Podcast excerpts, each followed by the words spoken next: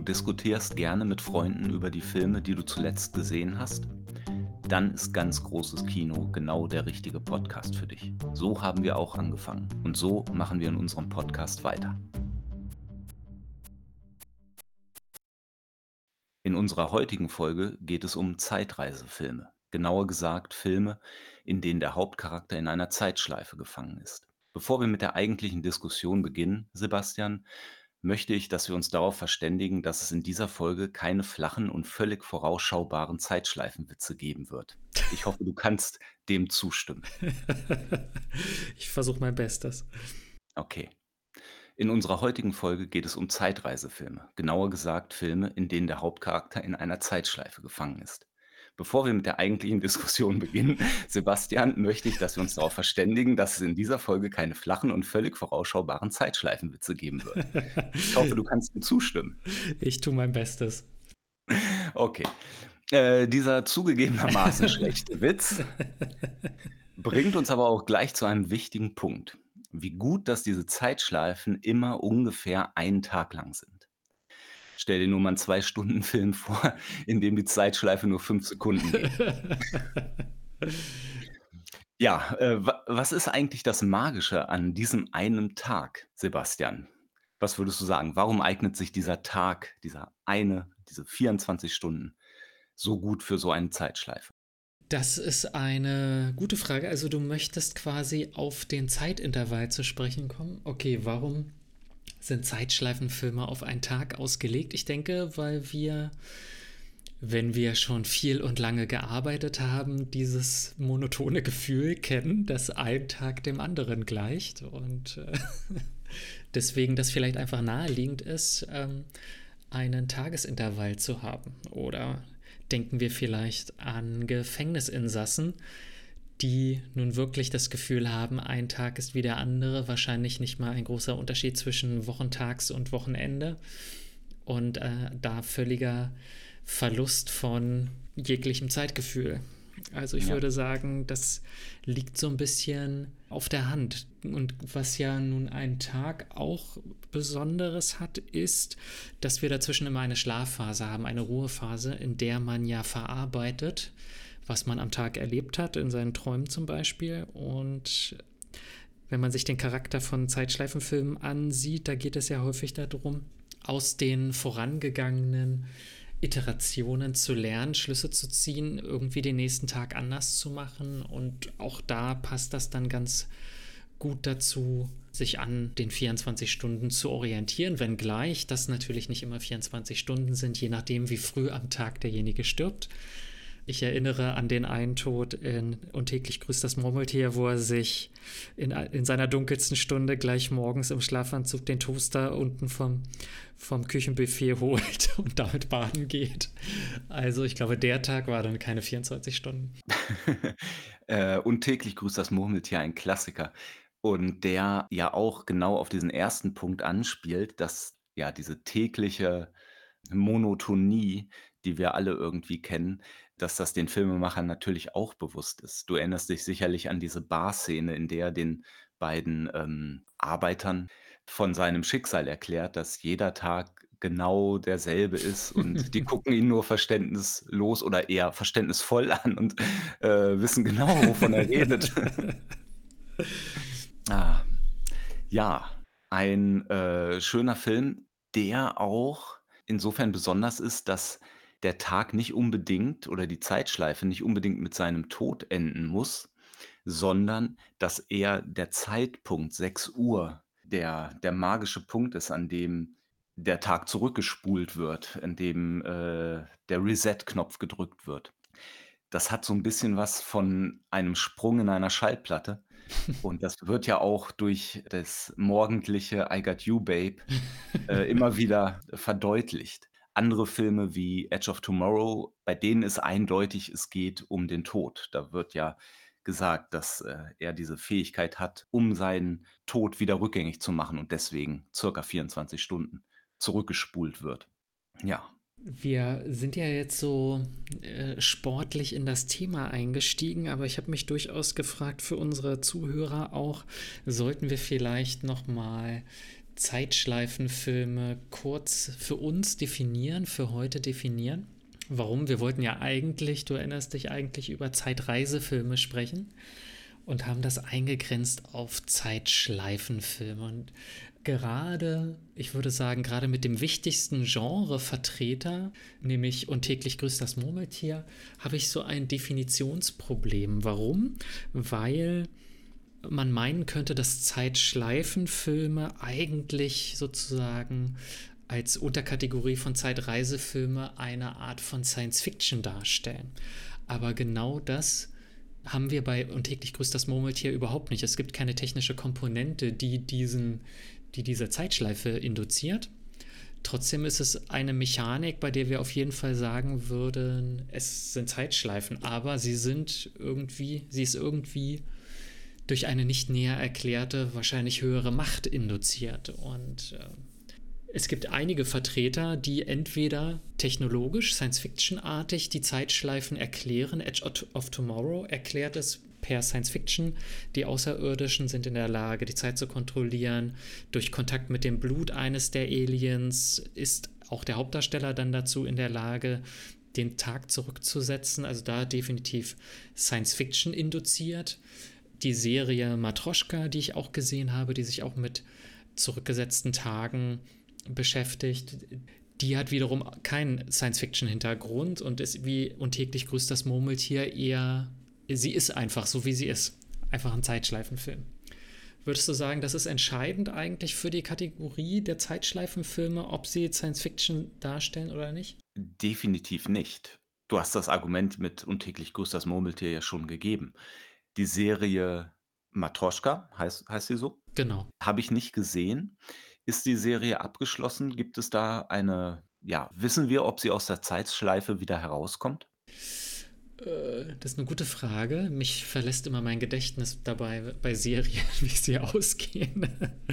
Außerdem gibt es noch Folgestaffeln. Ich habe nur die erste gesehen, also das kann ich dir jetzt nicht abschließend beantworten. Vielleicht sollten wir auch ganz kurz einwerfen, eine äh, Spoilerwarnung.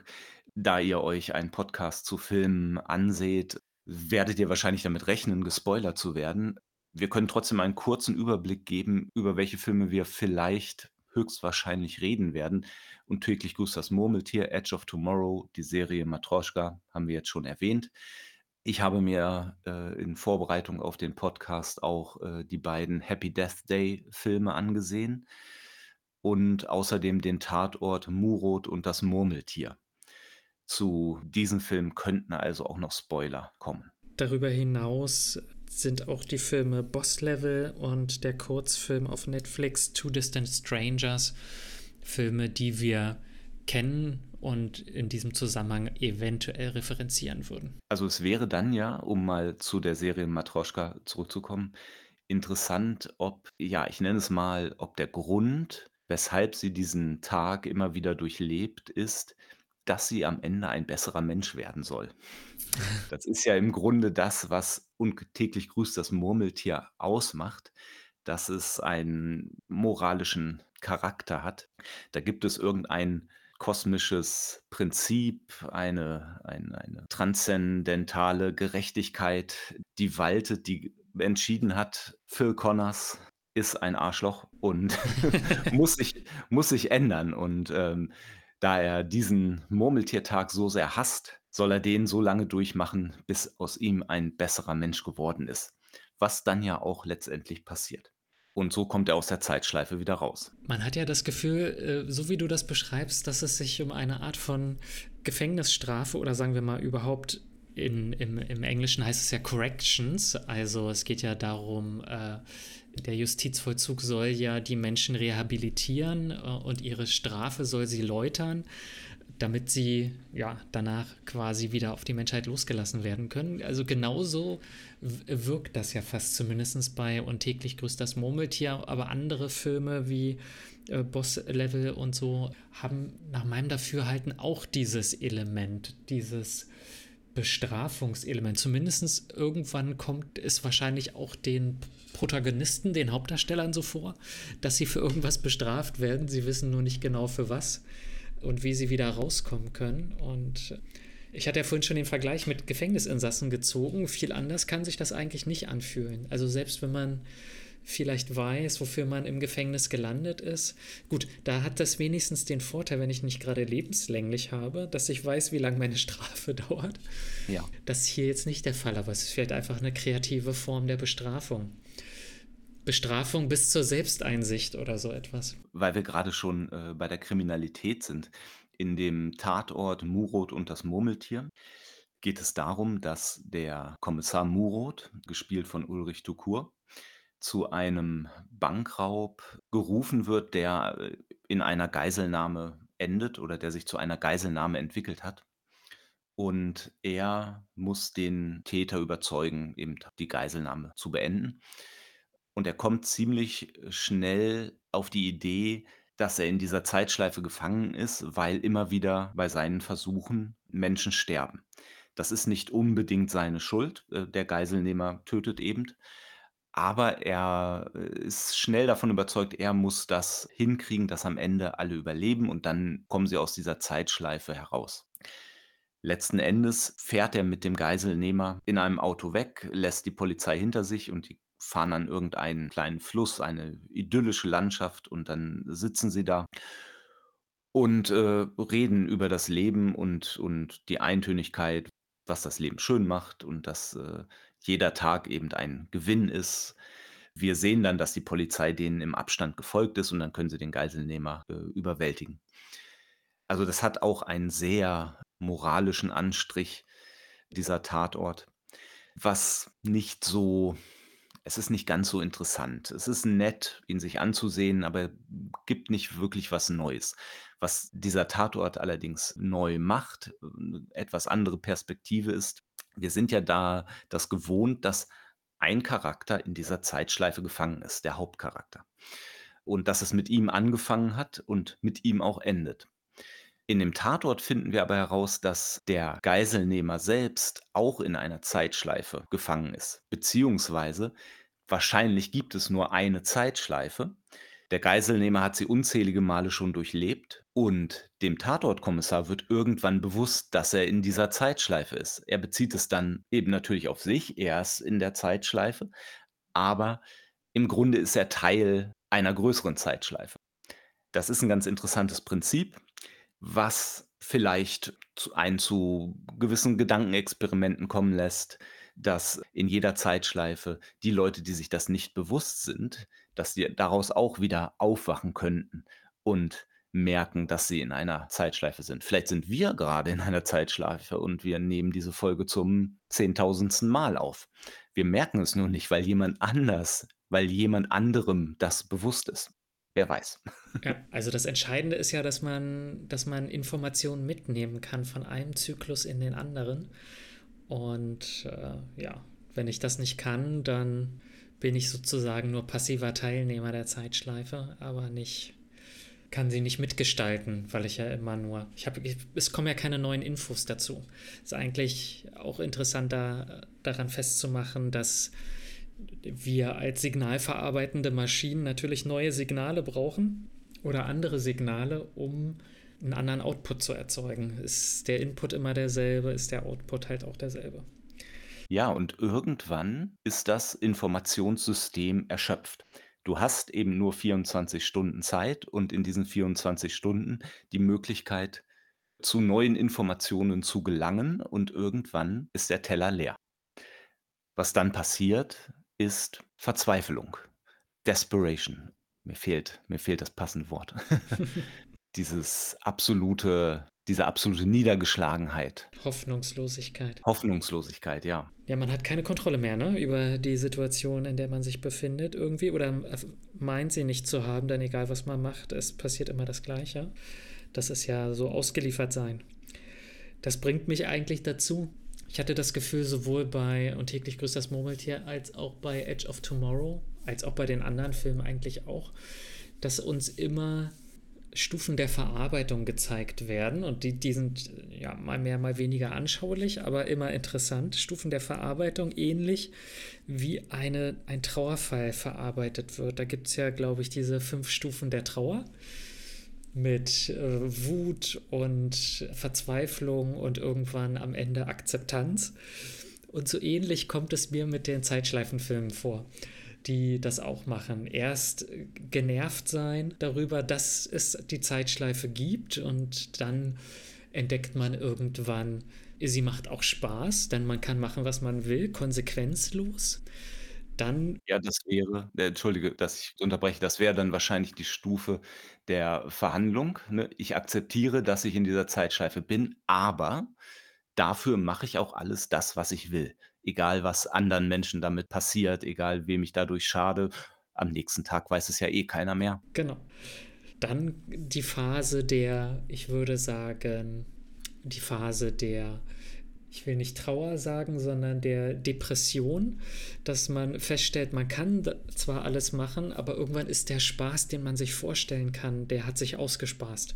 Man hat alles gemacht, was man machen wollte, es fällt einem nichts mehr ein. Man stellt fest, dass man hier trotzdem nie wieder rauskommen wird und verfällt dann in eine Depression, spielt dann mit Selbstmord rum und solchen Dingen, lässt sich völlig gehen um dann doch irgendwann in eine neue Phase einzutreten, bei der man das Gefühl hat, vielleicht kann ich mal Dinge machen, die ich jetzt positiv betrachtet noch nie ausprobiert habe. Vielleicht ist das gut für mich, vielleicht bin ich dann ein besserer Mensch. Das funktioniert dann auch irgendwann nicht und äh, meistens endet der Film, die Serie dann mit etwas, wo man sich schon völlig in diese Situation hineingegeben hat, wo man sie akzeptiert hat, wo man nicht mehr versucht, seine Situation zu ändern, aber das ist die eigentliche Veränderung, die notwendig war, um dann vielleicht rauszukommen. Das ist ja bei Und täglich grüßt Murmeltier die Veränderung vom Egoistischen hin zum Altruistischen. Dass er Sachen für andere Menschen macht, dass er seine Fähigkeit, eben Wissen, Informationen zu sammeln, neue Fähigkeiten zu lernen, dann einsetzt, um anderen zu helfen. Er rettet ja, glaube ich, zwei Leuten das Leben und behandelt einfach alle Menschen viel besser als vorher. Ein Film, in der es auch darum geht, ein Leben zu retten, ist ja Happy Death Day. Ein Horror, Slasher, Schrägstrich Komödie Film äh, von 2017, in dem es darum geht, dass äh, die Hauptdarstellerin an ihrem Geburtstag umgebracht wird und dann wieder am Morgen ihres Geburtstages aufwacht und eben dann immer wieder umgebracht wird. Und sie findet heraus oder denkt sich das dann eben so, wenn sie ihren Killer findet, wenn sie verhindern kann, dass sie umgebracht wird, dann kommt sie auch aus dieser Zeitschleife wieder raus. Und dann verwendet sie eben diese Zeitschleifen dafür, Informationen zu sammeln, wer denn letztendlich ihr Mörder ist. Das fand ich eine wirklich schöne Vermischung von Genres, also der Horror-Slasher zusammen mit so Mystery-Elementen. Die machen das schon sehr gut in dem Film, wobei ich auch öfter gedacht habe, man hätte es noch besser machen können. Das wäre eigentlich mal eine tolle Idee, wirklich eine Krimi-Geschichte oder eine Detektivgeschichte in diesem Zeitschleifen-Stil zu machen, in der der Detektiv eben durch diese Zeitschleifen immer mehr Informationen sammeln kann und verschiedene Szenen aus verschiedenen Blickwinkeln betrachten kann und so auf den Mörder kommt. Ja, also auf jeden Fall ist das ein guter erster Schritt. Ich hoffe, da kommt irgendein Filmemacher drauf und setzt das mal um. Macht einen Zeitschleifenfilm noir. Ja, zum Beispiel. Ja, bei Matroschka, lustigerweise, äh, spielt das auch alles am Geburtstag der Hauptdarstellerin und sie stirbt äh, auch an diesem Tag. Es endet, endet immer mit ihrem Tod. Und tatsächlich stirbt sie immer auf andere Weise. Also egal, was sie versucht, mal sind es Krankheiten, mal sind es Unfälle, mal sind es Morde, mal sind es man kann dem Tod nicht aus dem Weg gehen, weil er äh, unvermeidlich kommt auf die eine oder andere Weise an diesem Tag. Das Interessante aber an der Serie ist, du hattest das vorhin auch schon, dass sie feststellt, sie ist nicht die Einzige, die ein, in dieser Zeitschleife lebt. Sie lernt jemanden kennen, der auch in einer Zeitschleife lebt, in einer eigenen, die sich irgendwann treffen. Aber die Serie oder zumindest die erste Staffel läuft dann etwas seltsam, weil die Welt, diese Zeitschleifenwelt, in der sie nun existieren, sich sukzessive degeneriert. die Menschen verschwinden, Gegenstände verschwinden. Äh, an, anfänglich spielt alles auf einer vollen Geburtstagsparty. Am Ende ist das eine leere Wohnung, wo sie immer startet. Und man hat so das Gefühl, also meine Vermutung, muss man die zweite Staffel sehen. Meine Vermutung ist, dass das sozusagen wie so ein, so ein Koma-Patientending ist, wo der Patient äh, oder die Gehirnaktivitäten nach und nach aufhören und ähm, deswegen sozusagen die Welt immer weniger populiert wird, weniger stattfindet. Aber das war trotzdem ganz interessant. Also vor allem auch der Aspekt, ein, ein, ein, jemanden dort zu finden, beide glauben, dass sie etwas tun müssen, um rauskommen zu können. Ne? Also diese ein Ziel zu haben, an dem man arbeiten will, selbst wenn sie nicht wissen, was das Ziel ist. Und es wechselt auch zwischendurch, woran man arbeitet, was man glaubt, was man lösen muss. Ne? Es ist ja häufig so eine Frage, ich muss anders werden, ich muss irgendwas akzeptieren oder mit irgendetwas anders umgehen oder einen Mord aufklären, du hast es eben schon gesagt, aber das sind ja immer nur Vermutungen des Protagonisten. Nie weiß man, ob das wirklich zur Lösung beiträgt. Bei Edge of Tomorrow ist das ist es sehr klar, da gibt es jemanden, der ihm das erklären kann, weil er es schon mal erlebt hat. Aber ansonsten ist es ja auch die Ungewissheit, ne? Was ist denn überhaupt das Richtige, um hier rauszukommen? Die ich sehr reizvoll finde. Also, das ist ja das eine, dass ich meine, meine Informationen mitnehmen kann, aber was mache ich denn damit und auf welches Ziel ausgerichtet? Denn man landet in dieser Zeitschleife in der Regel ja völlig unverhofft. Ja, und ähm, dadurch, dass man auch nicht weiß, wie man da rauskommt, weiß man natürlich auch nicht, ob man da überhaupt wieder rauskommt. Und das ist ja etwas, was bei Und täglich grüßt Murmeltier eigentlich nicht thematisiert wird. Es wird davon ausgegangen, dass er in dieser Zeitschleife ist und es ewig so weitergeht. In anderen Filmen ist das Ende schon absehbar oder oder zumindest vermutbar. Und das bringt ja auch eine gewisse Spannung rein. In, ähm, Edge of Tomorrow weiß man weiß der Bill Cage, dass er diese Fähigkeit wieder verlieren kann, wenn er genug seines eigenen Blutes, also was ja mit dem Blut der Aliens vermischt ist, wenn er das verliert, zum Beispiel durch eine Bluttransfusion. Hm. Dass dann seine Fähigkeit, ähm, den Tag zu wiederholen, verloren ist und dann wäre der nächste Tod eben der letzte. Bei Happy Death Day hat man etwas Ähnliches. Die Hauptdarstellerin merkt irgendwann, da sie ja jeden Tag umgebracht wird, dass es ihr irgendwann körperlich schlechter geht. Und dann ist sie an einem Tag im Krankenhaus und, äh, sie wird dann da untersucht. Und der Arzt sagt zu ihr: „Also, eigentlich, äh, dürften Sie gar nicht mehr leben, wenn man sich hier die Röntgenbilder ansieht und so weiter. Da ist so viel Sie haben schon mal so viele innere Verletzungen gehabt, alles ist vernarbt von innen, dass Sie nicht mehr leben dürften.“ Und da wird ihr bewusst: „Hm, ich kann das nicht auf ewig so weitermachen. Hm. Der nächste Tod könnte der letzte sein.“ Beim Tatort ist es so, dass man beim Geiselnehmer merkt, dass die psychische Verfassung nachlässt, dass er sehr darunter leidet, immer wieder denselben Tag durchleben zu müssen. Und bei ihm ist es ja auch anders als als bei jemandem wie wie dem Phil Connors aus aus dem Murmeltierfilm. Der ist zwar in dieser Stadt, in der er nicht sein will, ist aber ansonsten völlig frei in seinen Entscheidungen, kann auch wegfahren, zurück nach Pittsburgh, wie auch immer. Aber der Geiselnehmer in dem Tatort ist in dieser Bank gefangen, die von Polizei umstellt ist. Also, er kommt da nicht raus. Er erlebt denselben Tag unzählige Male immer gefangen in diesem Bankgebäude. Mit nur wenig Möglichkeit, das zu Da irgendetwas zu bestimmen, ja. Er hat ein paar Geiseln und eine Mittäterin, aber das war's. Da wird die Zelle plötzlich sehr klein, um wieder das äh, Gefängnis, Gefängnismotiv aufzugreifen. Wir haben ja auch klassische Vorlagen für dieses Thema der Zeitschleife vielleicht. Ich würde, würde die Zeitschleifen mit der, mit der Erzählung vom Sisyphus in Verbindung bringen der jeden Tag den, den Stein hochrollen muss, den Berg hochrollen muss, der jeden Abend wieder runterrollt und er macht es am nächsten Tag neu. Gut, ich weiß gar nicht, warum Sisyphus das macht, ob er dazu gezwungen wird oder ob er das freiwillig tut, aber er tut's. Und das ist wahrscheinlich das Entscheidende. Und diese, ja, irgendwie komme ich immer wieder auf diese Strafe zurück. Aber Wiederholung muss ja nicht muss ja nicht als Strafe empfunden werden. Es gibt einen anderen Vergleich, den man eigentlich ziehen kann mit diesen Zeitschleifenfilmen und das ist im Gaming-Bereich. Im Gaming-Bereich nehmen wir ganz einfache, zum Beispiel Plattformspiele, Jump'n'Runs ähm, die auch mit Endgegnern irgendwie so zu tun haben. Und äh, jeder, der sowas schon gespielt hat, weiß, dass man lernen muss, wie die Level funktionieren, dass man lernen muss, wie die Endgegner funktionieren, damit man richtig timen kann und damit man weiterkommt. Nur bis zu dem Punkt, an dem man dann stirbt, um wieder ganz von vorne anzufangen.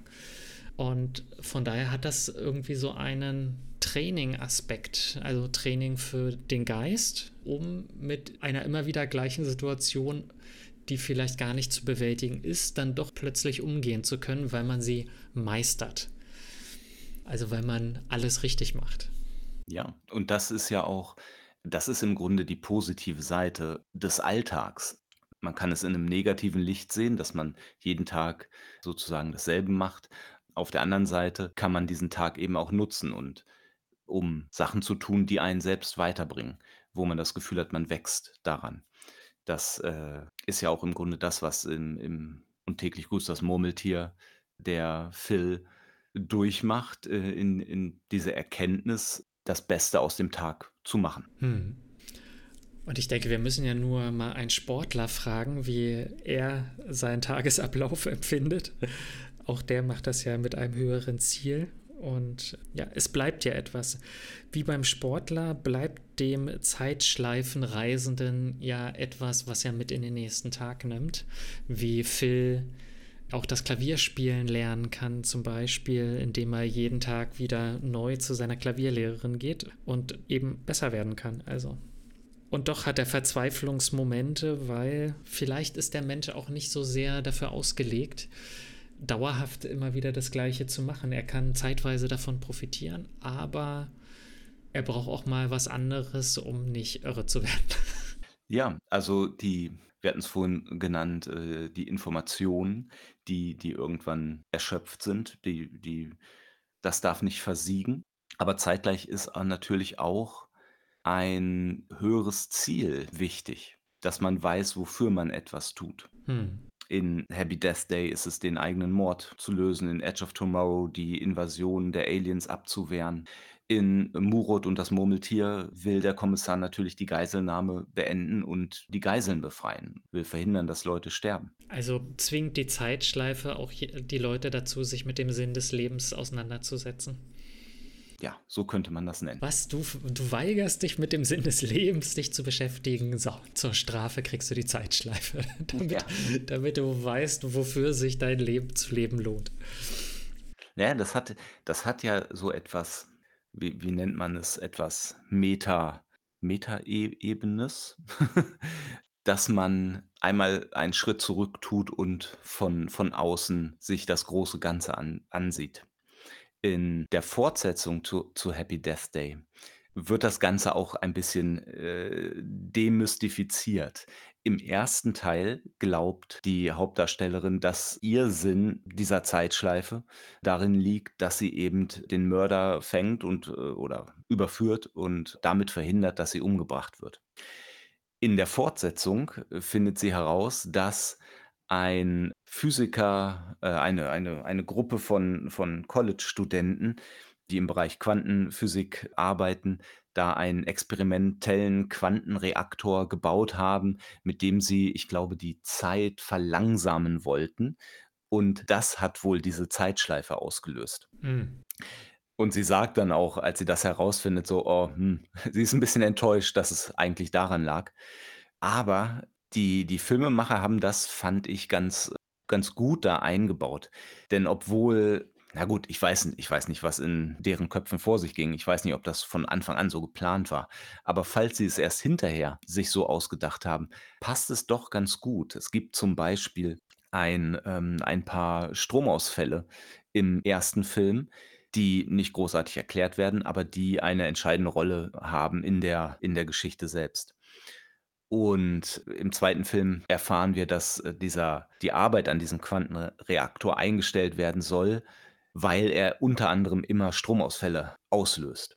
'n weiteres nettes Element, das in diesem 2. Teil vorkommt man hat ja oft in Fortsetzungen das Problem, dass sie einfach nur den 1. Teil wiederholen, dass sie, äh, vielleicht die die Location ändern, neue Charaktere einführen, aber im Grunde ist dasselbe. Grade bei Horrorfortsetzungen haben wir das Problem oft. Hier muss es natürlich im 2. Teil auch wieder eine Zeitschleife geben. Diese Zeitschleife, die auch wieder durch diesen Quantenreaktor ausgelöst wird, befördert die Hauptdarstellerin aber nicht einfach zurück in der Zeit in in ihre alte Zeitschleife, sondern in die Zeitschleife aus dem 1. Film in einem Paralleluniversum, Mhm. in der andere Charakte in in der dieselben Charaktere vorkommen, aber dadurch, dass sich ihr Leben anders entwickelt hat, sind sie dann eben ein bisschen anders. Außerdem gibt es in diesem neuen Universum, in dem sie sich dann befindet ist es so, dass ihre Mutter noch am Leben ist. Die ist in dem alten Universum gestorben, bevor der Film anfängt. Und, ähm, da ist die Mutter noch am Leben und so wird 'n neuer Konflikt eingeführt, dass die Hauptdarstellerin nicht weiß, ob sie wirklich wieder zurück will in ihr in ihr altes Universum. Das macht der Film ganz gut. Das klingt wie ein Rezept für erfolgreiche Filmfortsetzungen. Mach einfach noch mal den gleichen Film, aber nur mit leichten Variationen wie in einer Zeitschleife. Im Grunde ist es das ja, was jetzt in Phase 4 im Marvel-Universum passiert mit den ganzen Paralleluniversen. Ja, oder man guckt einfach exakt genau den gleichen Film jedes Jahr aufs Neue am gleichen Tag. Ich erwähne Silvester. Ist auch 'ne Zeitschleife.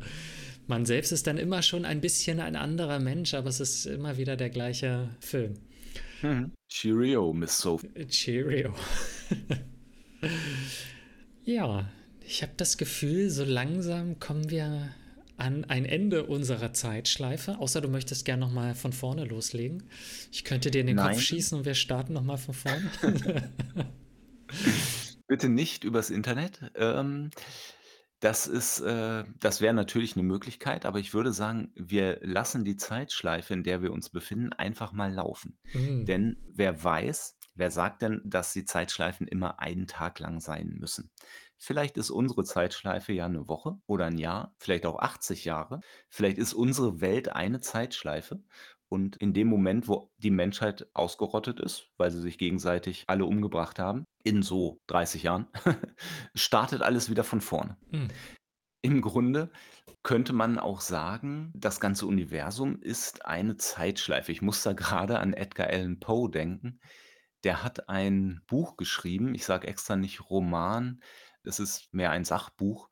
Das heißt „Heureka“. Ähm, das ist eine gewissermaßen eine Kosmologie. Da schreibt er über das Universum mit all dem Wissen, was ihm 1850 ungefähr eben zur Verfügung stand. Es gab schon die die Theorie vom Urknall, dass alles an einem Punkt einmal war und dann gab es eben diesen Urknall und die ganze Materie dehnt sich aus. Die, ähm, Galaxien bewegen sich voneinander weg, aber es gibt ja 2 Kräfte im Universum. Also, zum einen die Kraft, die den Urknall verursacht hat, die dazu führt, dass alles sich ausdehnt. Aber gleichzeitig gibt es ja auch die Anziehungskraft, die Materie wieder zusammenzieht. Und Edgar Allan Poe ist davon ausgegangen, dass an einem gewissen Punkt diese Ausdehnungskraft immer schwächer wird und irgendwann die Anziehungskraft überwiegt, sodass dann ab dem Punkt sich langsam alle Sachen wieder aufeinander zubewegen. Sodass also alles, was sich ausgedehnt hat, wieder zurückkommt zu einem Punkt, so wie am Anfang kurz vor dem Urknall. Erst Big Bang und dann Big Clash. Ja, und was dann passiert, da wieder alles an einem Punkt ist, wird sich alles wieder ausdehnen, sodass das Ganze von vorne beginnt. Es ist sozusagen ein endloser Zyklus von Ausdehnung und wieder Zusammenfall. Und Poe hat da darauf darauf läuft sein Werk „Heureka“ hinaus. Er baut da dieses Bild auf von einem sich ewig ausdehnenden und wieder in sich zusammenfallenden Universum und vergleicht es nein, der das Wort Vergleich ist da ist da falsch. Es ist eine Metapher, dass dieses sich ausdehnende und wieder in sich zusammende Universum ist der Herzschlag Gottes. Denn Gott ist in allem, deswegen so sagt Poe deswegen ist das sozusagen das ewige Schicksal der Existenz. Gut, dass wir das auf der Ebene nicht erleben. Dafür sind ja die zeitlichen Zusammenhänge zu groß.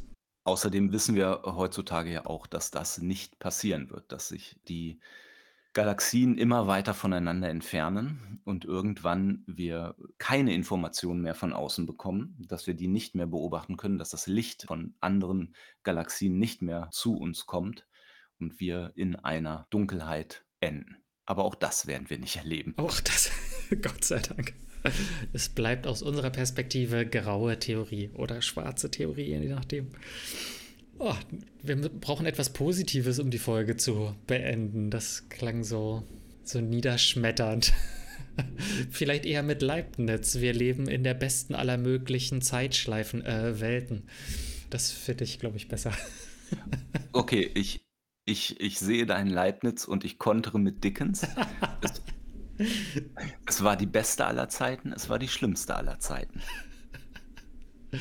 Ja, diese neuen Amerikaner und ihre. Sie ruinieren einem immer die Vorstellung, die man vorher hatte. Ja, Dickens war Engländer, aber egal. Dickens war Engländer, ach so. Ja, dann. Tja, und nun? Ich würde sagen, wir starten wieder von vorne. okay. Auch unser Podcast ist in Schleifen organisiert. Wir nennen das Ganze Folgen und die nächste Folge kommt schon nächste Woche. Und äh, bis dahin hoffe ich, hat euch diese, diese Folge gefallen, hat euch angeregt und animiert, äh, über einige Filme nachzudenken, sie vielleicht selbst nochmal oder überhaupt das erste Mal zu schauen. Und ähm, ich hoffe, es hat euch gut genug gefallen, um nächste Woche wieder einzuschalten. Also bis zum nächsten Mal. Macht's gut. Bis dann.